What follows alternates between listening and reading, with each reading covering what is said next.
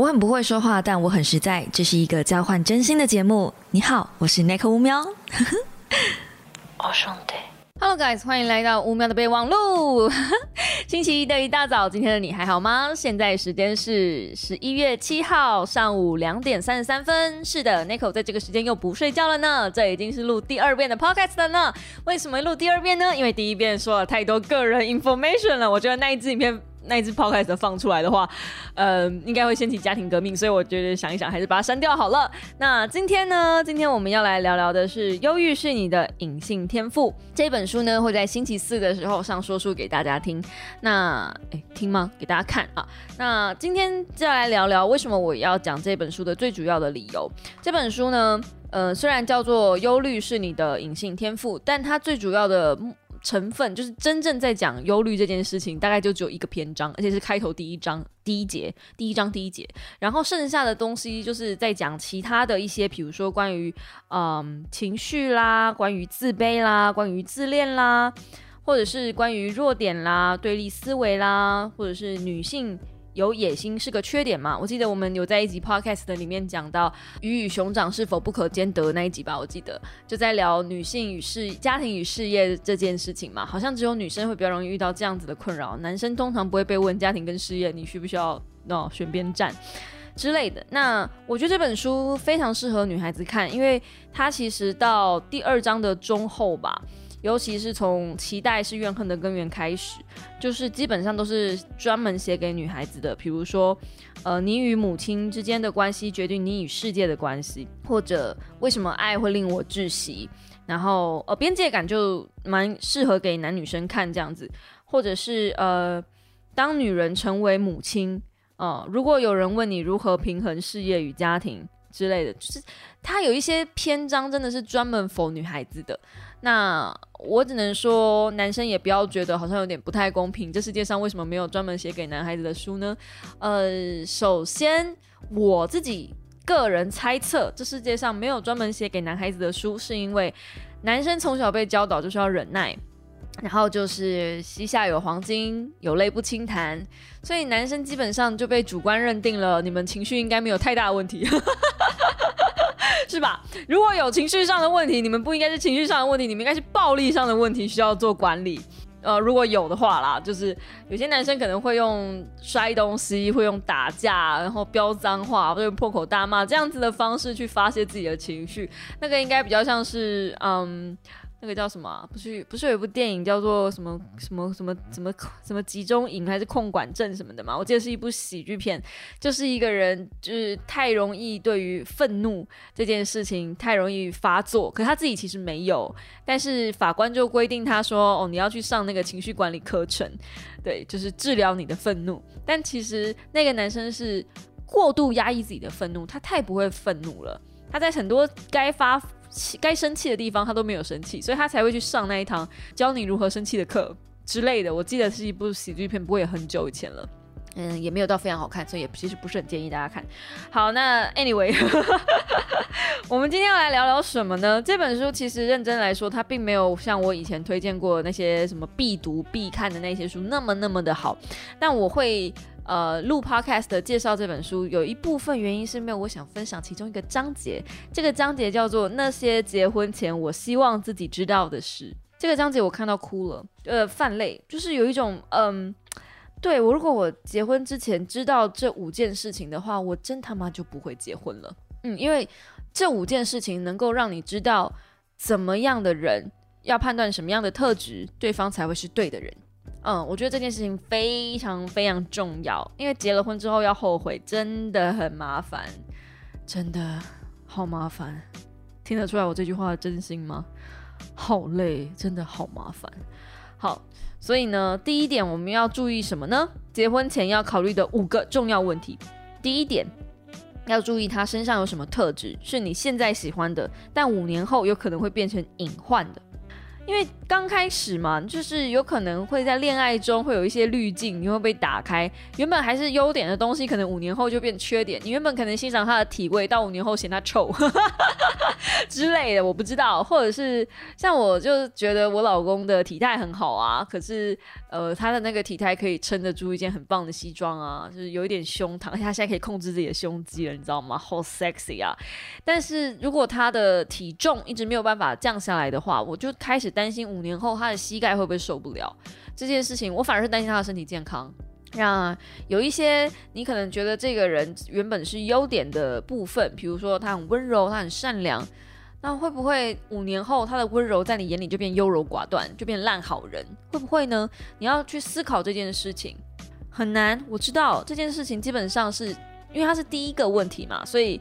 我觉得不是最重要的，很多人第一个问题都会随便看过。OK，但但是我必须呃，就是跟大家说一下，如果对方是有很强的控制欲望，然后老是用那种我是为了你好才管你这类的态度在跟你相处的话，你要留心，对方有可能会在婚后对你执行冷暴力，或者是对你直接用使用家庭暴力，这是嗯高几率会发生的事情，主要因为对方是个控制狂，所以呢。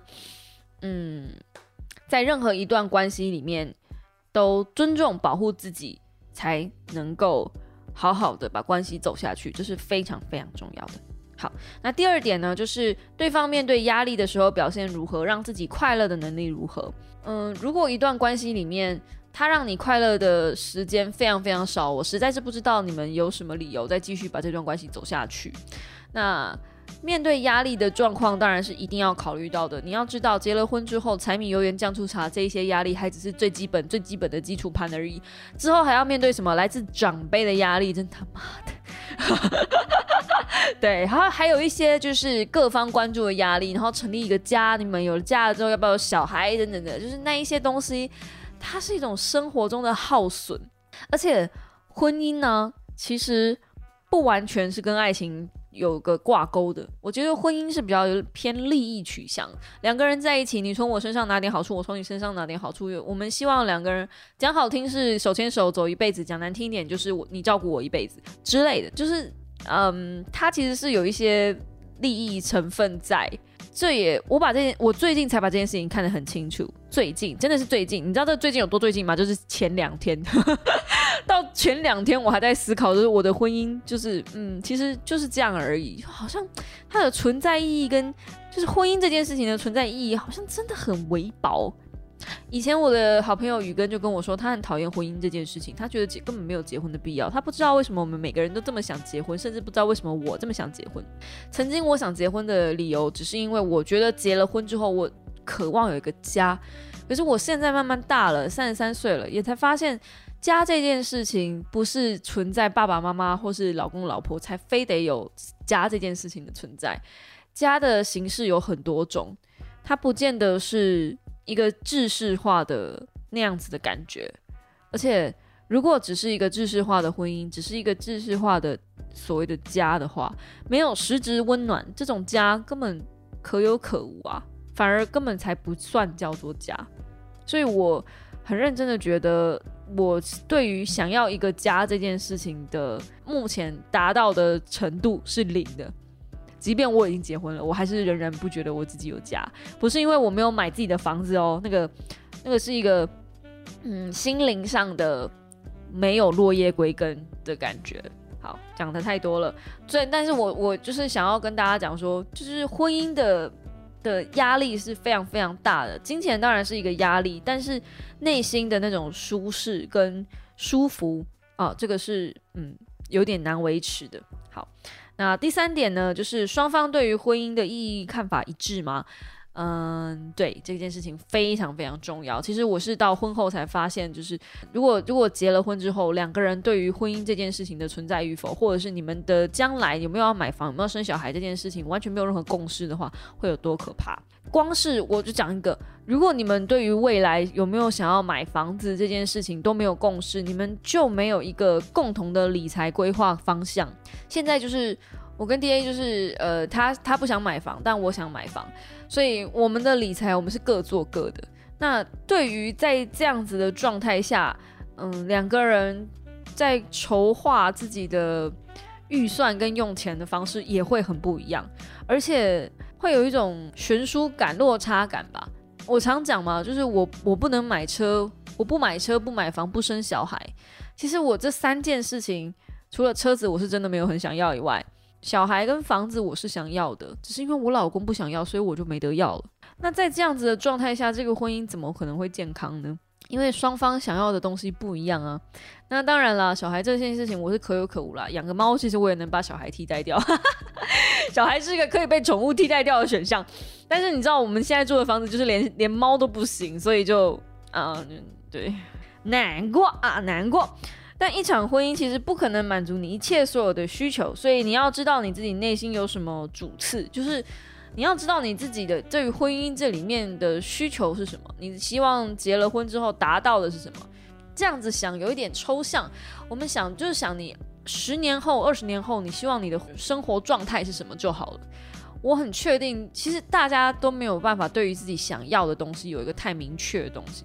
可是如果今天问他说你不想要什么，通常每个人都会很明确的答答出来。比如说我不想要我现在的收入还是跟就十年后收入还是跟现在一样。或者是我不想要，呃，继续在生活在这样子的环境底下一成不变。对于不想要什么，通常人都会很快速的回答出来，反而对于想要什么比较难。所以在这一题上面，我觉得大家如果在思考这个问题的时候，你可以想想十年后的你不想要变成什么样的人。那你就可以慢慢的借由不想要这件事情，去画出一个轮廓，是你想成为什么样的人，然后朝着那样的目标去迈进跟努力。如果你觉得十年太远了，你可以五年，或者是你可以三年，甚至你可以明年。目标这种东西就是有个大的方向嘛，大的目标嘛，然后我们再把它切割成小目标嘛，然后再把小目标切割成更小的纳米目标嘛，不就是这样吗？一步一步完成目标吗？哦，所以好，这是我们的第三个要注意的重点。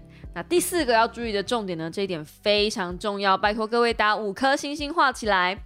充分了解双方家庭之间的价值观分歧，That's right。婚姻这件事情哦，这这一个啊，因为我很容易踩雷，我我刚刚就是在这一题啊踩到雷，要讲太多自己的私事，所以我决定就照着念啊，照着念，卡尾出代机，好。婚姻本身就具有强烈的社会属性。古代两个王室子女之间的婚姻就具有两个国家的结盟。在现代，这种婚姻的内在价值并没有消亡。两个年轻男女结为夫妻的社会意义是两个背后两个家庭甚至是家族的合体。很少，只有一很少一部分的人可以做到坚守边界，两个家庭互不相干。大部分的人还是会跟原生家庭保持着非常紧密的联系，特别是有了下一代之后，这种两个原生家庭的顺利的融合是否顺利，会极大影响婚姻的品质。这一点是我们在结婚之前就要需要去思考，并且去跟伴侣互相讨论的。如果你的父母对于你的伴侣不满意，你觉得彼此还可以坚守小家庭的边界吗？还是会被影响，慢慢变成心头刺呢？彼此都认同双方父母培养下一代的方法吗？那如果不行的话，有没有办法呃解决或是妥协呢？彼此都能够清晰认识到自己原生家庭的不足，然后有办法去共同努力打造属于自己的新原生家庭吗？在结婚的路上，每一个成年人都应该认真审视自己和伴侣，以及今后人生中一切冲突和窘境，这才是对婚姻最负责的态度。对此，就是我不方便发表太多的，就是你知道，因为我随便讲个什么，拿我们家来举例的话。这个很容易出事，我不想要在这一次再重录一次了，我会崩溃，好不好？好，不要，不要，不要，不要，不要，不要，我们留给会员，好不好？留给会员，如果真的想听八卦的，我开会线，好不好？我开会线直播。好，第五个要注意的点是，当你们双方发生冲突的时候，他态度如何？OK，嗯，你跟你的伴侣吵架的时候。他是会跟你大吵大闹，必须争个你死我活，还是会闷不作声的，嗯，不想就是不沟通，用冷暴力回应你的一切的，就是想沟通的那个那个心情，还是会换位思考，耐心解决问题，甚至是主动沟通。我觉得这个东西非常非常重要。当我们有冲突的时候，嗯，试着去理解对方，还是他有办法理解你，还是他马上选选边站，马上就是把自己防卫起来，拒绝沟通。这个在还是情侣的时候，我觉得你就可以做观察了，不需要等到婚前，因为婚前毕竟是已经有交往一段时间才会进入到结婚这个阶段了嘛。那如果说，嗯，你们是已经就还是伴侣的时候，你就发现他吵架的时候比较好强，比较不会让人，而且比较难沟通。你要想，你要跟这样的人过六十年哦。哦，那很累哦。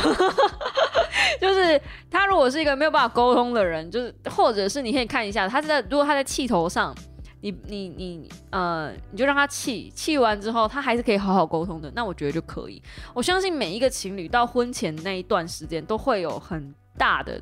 争吵纠纷就是关于那什么呃喜帖啊，然后呃婚礼的宴会场地呀，谁吃什么啊，爸爸妈妈大聘小聘啊，那些有的没的东西，一定会有争吵。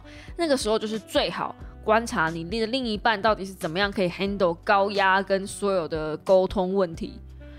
我之所以没有这一些有的没的。我后来才知道，办婚礼的重要性真的是太重要了。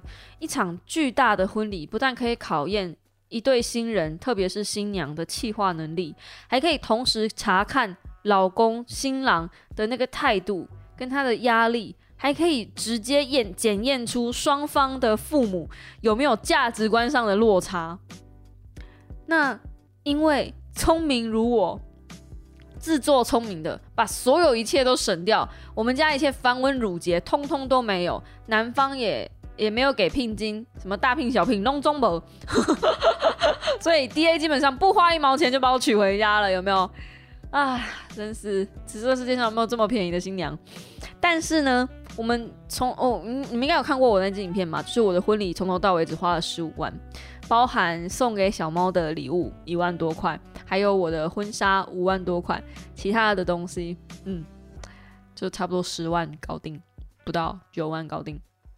对，那这些有的没有的小东西呢，其实就是我那时候就想说，不要花那么多钱在那些无谓的典礼上，然后我也不想请太多人。那再加上，嗯，我觉得真心的祝福比什么都来的重要，所以，呃，我就没有一场华丽的婚礼了。我殊不知，真的是殊不知，诶，没有想过那些繁文缛节，其实就是要用来考验你的伴侣，在跟你争吵的时候会做什么样的反应。我们也花了快两年的时间，才有办法磨合到现在这个样子，就是有办法。我在生气、在沮丧、在难过的时候，我有办法先深呼吸，先不要去发作，因为我先自我反省过。那这方面其实我进步很多，然后呃，我不知道，我觉得嗯，我老公在生气的方面，他可能也有，他以前是一生气就会做一些很任性的行为，真的很像小朋友一样。嗯，我就不举例了，嗯，不然我怕我这次要重录。但现在他会试着先安抚我的情绪，让我们好好沟通，好好谈，然后再做出一些呃。他也无能为力，不知道该现在该怎么办的说法，对，然后嗯，然后我们就打打嘴炮，然后我就嗯，试着让他开心一点，让他不要难过，对，让他不要难过是我的工作，呃，然后然后就嗯，把问题留给我，让我去面对，嗯，大魔王。啊。天哪，这样还能用吗？就 这也是在磨合之中默默的，那个叫什么磨练出来的。所以我总觉得这场婚姻不是没有让我成长，它反而让我一夕之间长大了很多，近乎衰老了。但有些学到东西，说学到东西真的是学到蛮多的。如果真的还有下一场婚姻的话，我会好好的注意这五个点，然后好好的想清楚对方是不是真的值得让我奉献一生的人。彩妮曾经说过，不快乐的婚姻并不是缺乏爱，而是缺乏友谊。如果把生活看作是场战役，婚姻里的伴侣最好是个好战友。既然要一起出生入死，那么看清楚自己，看清楚对方，知己知彼，方能度过重重难关，白头偕老。嗯，我觉得就是这样，真的就是这样。这一篇。写的之好，就是因为他已经分析到方方面面，然后我觉得也是把结婚之前你如果要踏入婚姻的话，应该要注意的五个点都放得很清楚了。那我其中我觉得最重要的，真的就是双方的价值观会差非常非常多，不要只是匆匆的一个见面，真的不行，那真的是不够的。双方价值观的的摩擦，唉，我很想讲，其实是要在。结婚后才有办法看到清清楚楚。我觉得结婚后我身上出现了很多照妖镜，就是照的清清楚楚这样子。但是 如果你已经结婚了，就来不及了。所以如果有办法的话，想办法在结婚前把对方看得清楚一点吧。好的，接着我们来到这个礼拜的 Podcaster 的问答，Podcaster 的问 Podcast，Podcast 的问答没有 R，没有 R 音呢啊。好，好，第一题。我去年设计系毕业的学生，学费比其他系低很多，出社会都是低薪实缺，对未来很迷茫。恭喜你，你绝对不是唯一一个，你前无，你不是前无古人，你也不是后无来者。嗯，跟你一样的同伴很多。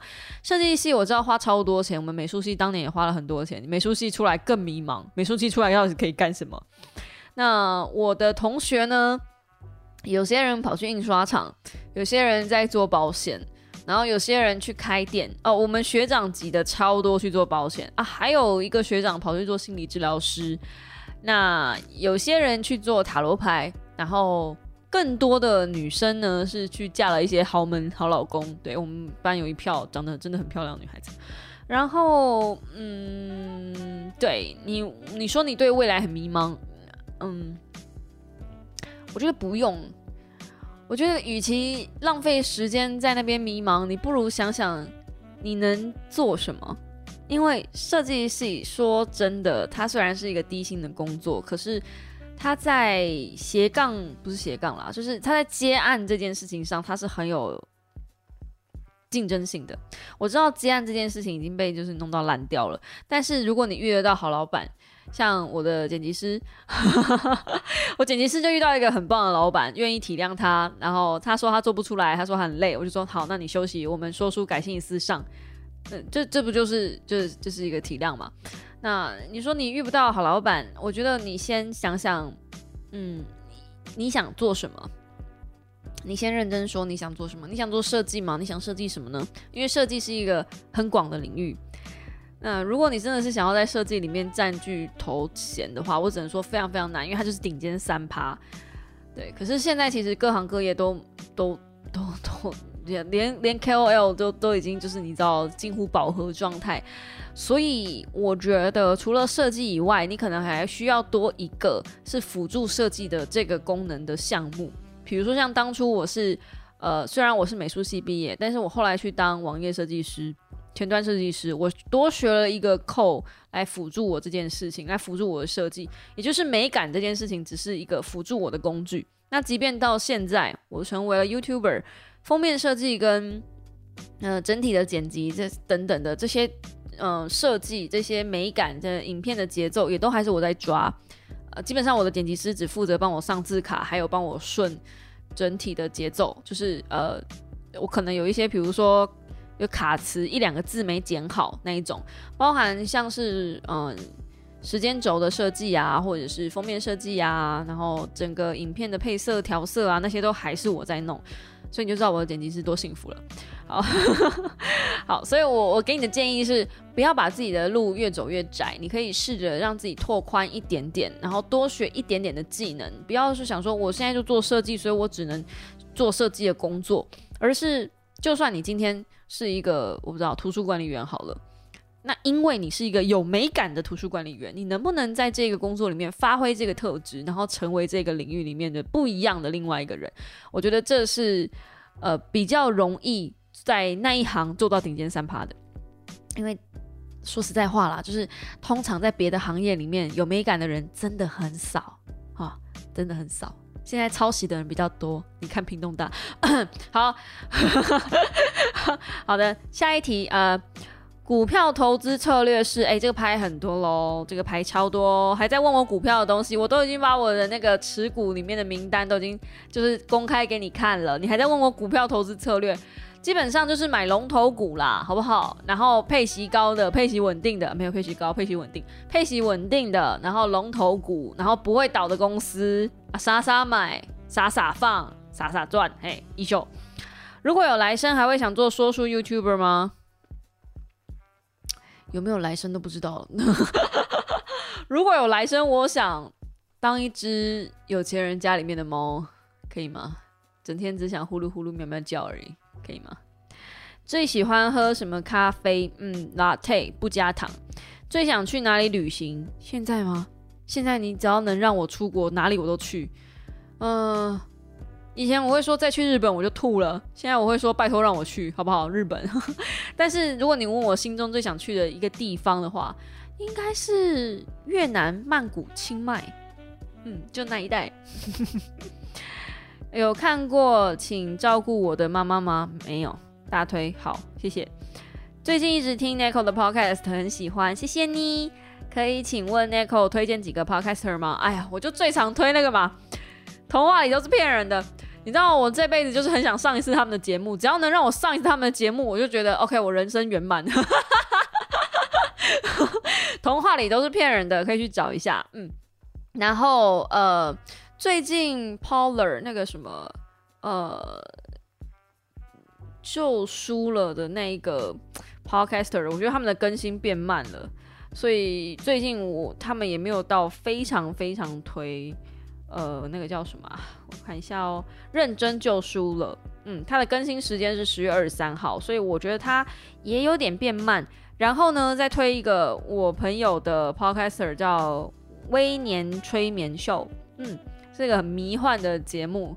就是 他的声音很迷幻，所以听一听会很想睡觉。我认真，我不是开玩笑，这是称赞。我跟你讲，这是称赞，因为他的声音就是维持在一个很低频的状态。然后好味小姐解开束缚，我想不用我介绍了吧？好味小姐这么这么夯，应该很多人都看吧？我是准时好味小姐解开束缚。我还你原形这个节目跟童话里都是骗人的这两个节目，我是会反复一直听，一直听，一直听，一直听，而且是只要他们更新我就马上听。然后童话里都是骗人的，我还捧在手掌心上听。他们的更新是我会那种舍不得点开，舍不得听完，听完了之后我就好听完了这种感觉，对，所以非常推荐。然后。如果你是书籍类型或者心理类型的话呢，海苔熊的心里话我蛮推荐的。那下一本读什么呢？就是真的是完全就是说书节目，嗯，就是瓦基站长那个也非常非常有名。大概目前就这样子吧。我最近也比较少听古癌了。那如果你是逛街，然后想要有一个人讲话那种背景声音的话，嗯，台通。就真的蛮吵的，真的蛮吵，而且不用太花心思去用力听他们里面在讲什么，反正都是一些没营养内容，大概就是这样子。嗯，好，亲爱的 Nico，想问你怎么分配每一天的工作时间呢？怎么规划好学习、工作时间、休息跟恋爱的呢？OK，你这个问题问一个结婚人士，我觉得非常有趣啊。首先，当你结了婚，你就没有恋爱了。然后呢，我跟我老公基本上是网上谈恋爱，我们就是只要有 Line 就会恋爱的。早上他会就是赖我，然后说早安，我就哦，老公早安这样。然后我就去吃早餐，吃了早餐之后呢，我就回到我的书桌前面，开始我一整天的工作。如果今天有呃有有摄影，我就会呃去搭摄影棚，然后去拍。拍东西理论上是这样子，通常是早上拍照，然后呃中午吃点东西之后，我就会下午开始回厂商信件，然后开始写一些你知道有如果有些贴文，有一些推荐文要写的话，我就会在这个时候做撰写的动作。所有的阅读的行为，我都会留到下午三点四点之后，因为我觉得那是最棒的阅读时间。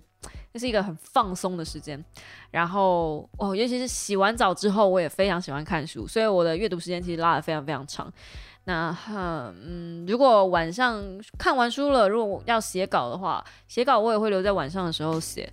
那只要是拍完片呢，就会开始进入疯狂剪辑的状态。那个时候啊，不要说什么谈恋爱啊、吃饭啊、睡觉啊、上厕所啊、喝水啊，你只要进入剪辑状态啊。说世间世间凡夫俗子，一切与你无关，你就进入了仙界。因为那个时候就是我不吃不喝不睡的时候，嗯，大概就是这样子。你问我怎么分配，我其实也没有从来没有认真的把自己分配在一个媒介上哈。我也许改天应该来画画我的自己的时间轴。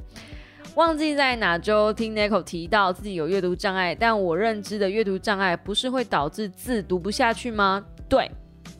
就是会导致字不下读不下去，而且我的阅读是呃字会乱跳的，所以每次我在录说书的时候，很常会有人发现我其实有口误。那个口误其实是我有阅读障碍的状态下，我我其实看字就已经会飘了。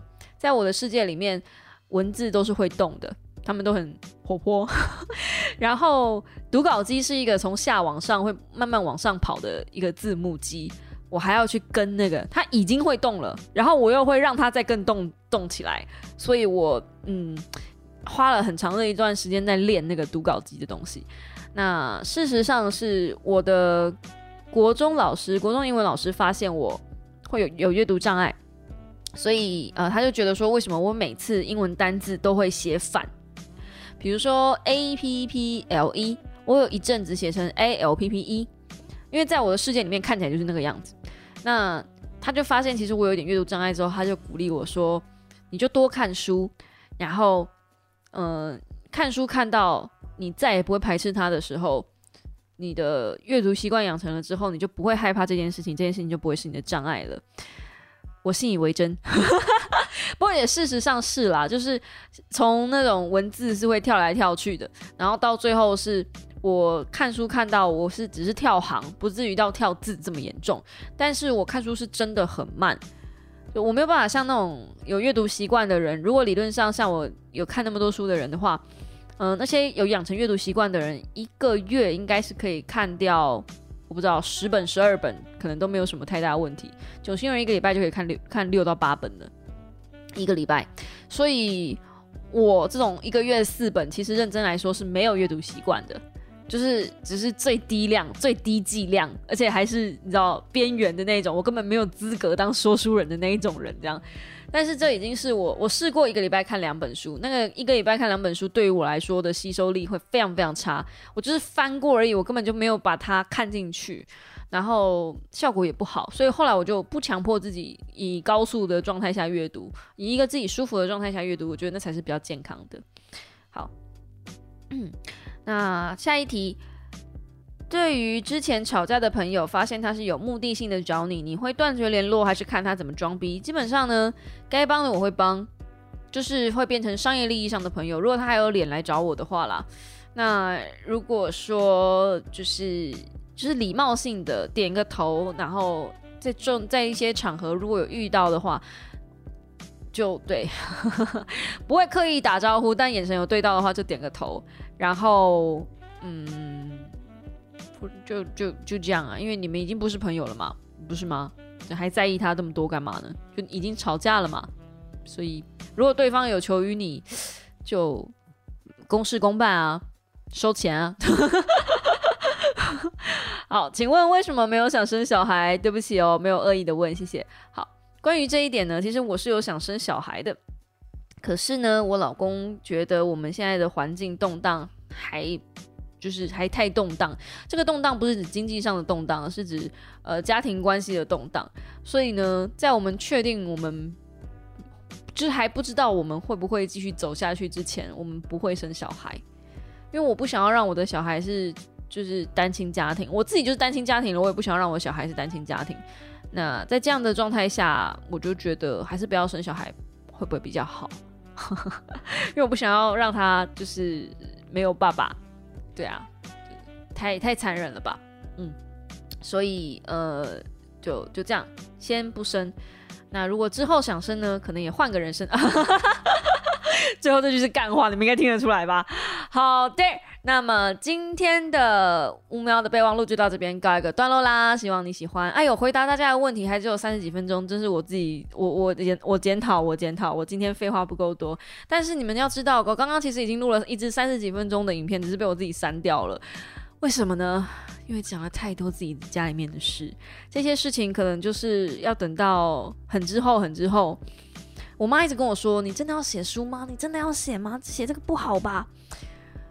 唉，如果可以，我也不想写啊。可是我觉得这东西不写出来，不拯救一下世间万物的女性，好啦，没有啦，不是啦，就是我觉得。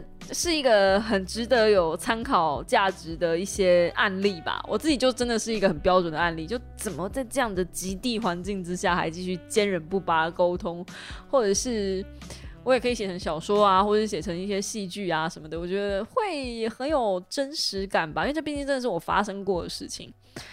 对，希望你们不会有看到那本书的那一天，因为如果真的看到了，就表示我人生已经进入了另外一个新的里程跟阶段了。嗯，希望了。OK，那么喜欢我的 Podcast 的话，欢迎用订阅代替掌声，或在下方帮我按个喜欢。那只有 Apple Podcast 可以五星留言按赞，所以我也希望有 iOS 系统的人可以帮帮我这个忙，帮我个五星啊留言啊，按个订阅啊，拜托了，拜托了，拜托了。然后呢，呃，Song on Spotify、KKBox、Google Podcaster 都有我的频道，对，有希望大家就是嗯推广一下。如果你觉得不错的话，好的，那么就嗯，下个星期同一时间五秒的备忘录再见喽，大家拜拜呀，呵，来困。呵呵